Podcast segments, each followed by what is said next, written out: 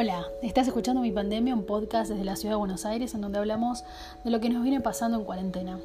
Hoy vamos a hablar un poco de las cosas que nos gustan eh, y yo creo que son una, gran herramienta para, para pasarla mejor en esta época tan difícil, en una pandemia que no se sabe cuándo va a terminar, este, en donde todos los días hay malas noticias.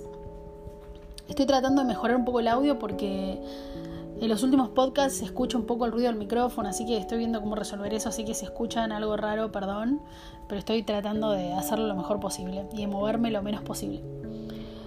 Eh, las cosas que nos hacen bien, eh, cómo pueden ser una gran herramienta para sobrellevar eh, una pandemia. Un cambio tan radical en nuestras vidas en donde, bueno, la libertad está en juego, el temor a contagiarse, el otro empieza a ser como un enemigo que te puede contagiar, las malas noticias que uno escucha, todo eso hace que este, la vida anterior quede muy lejos, ¿no? El mundo era un lugar seguro antes, ni nos preocupábamos por eso, se salía sin barbijo, nadie te podía contagiar nada más que una gripe, un resfrío, nada, nada realmente importante, y de repente el mundo se convirtió en un lugar inseguro en donde si no salís con barbijo realmente te pones en peligro vos y puedes poner en peligro a otras personas.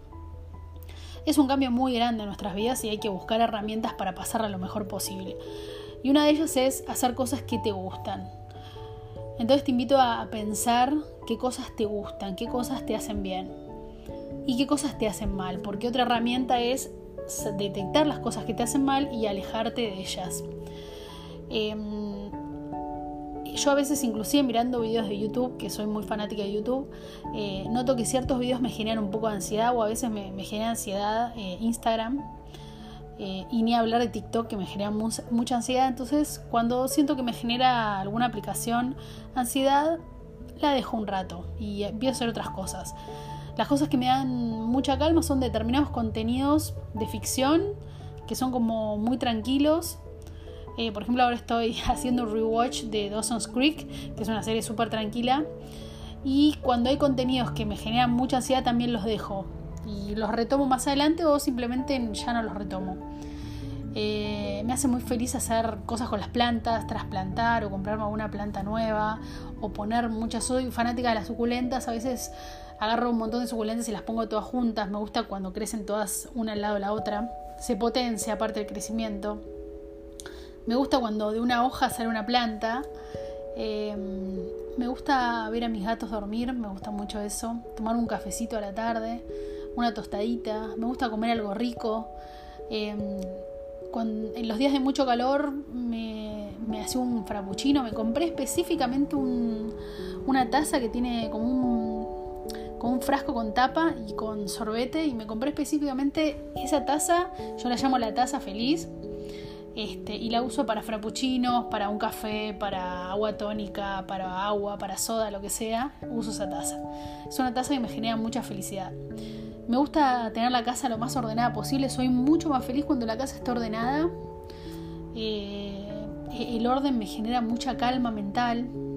Cuando la ropa, cuando no se acumula mucha ropa para lavar, también me genera mucha felicidad. Cuando saco la basura, me genera felicidad ver, ver que, ver que no, no se acumuló basura tener la casa limpia me, genera mucha tranquilidad. Y como les decía en, el episodio anterior, em, me genera mucha tranquilidad eh, escuchar algunos temas y cerrar los ojos y tratar de despejar mi, cabeza. Así que bueno, los invito a tener, a hacer ese ejercicio, a pensar qué cosas me hacen bien y repetirlas mucho, hacerlas mucho, encontrarse con amigos, eh, charlar con alguien que hace mucho que no hablas, tomarse un recreíto, salir a caminar, pensar qué cosas te hacen bien y por otro lado qué cosas te hacen mal, que pueden ser millones de cosas, y tratar de evitarlas. En la medida de lo posible tratar de evitar eh, las cosas que te hacen mal, las cosas que haces por compromiso, las cosas que te generan una insatisfacción o la gente que no que te genera malestar. Em, te invito a hacer ese ejercicio. Creo que em, detectar eso es una gran, herramienta para estar bien eh, y más en estos tiempos que son muy difíciles.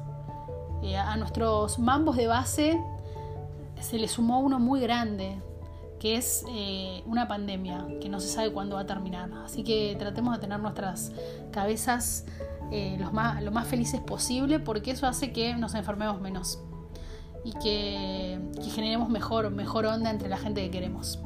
Bueno, eh, hasta el próximo episodio. Espero que te haya servido este, esta charla. Beso.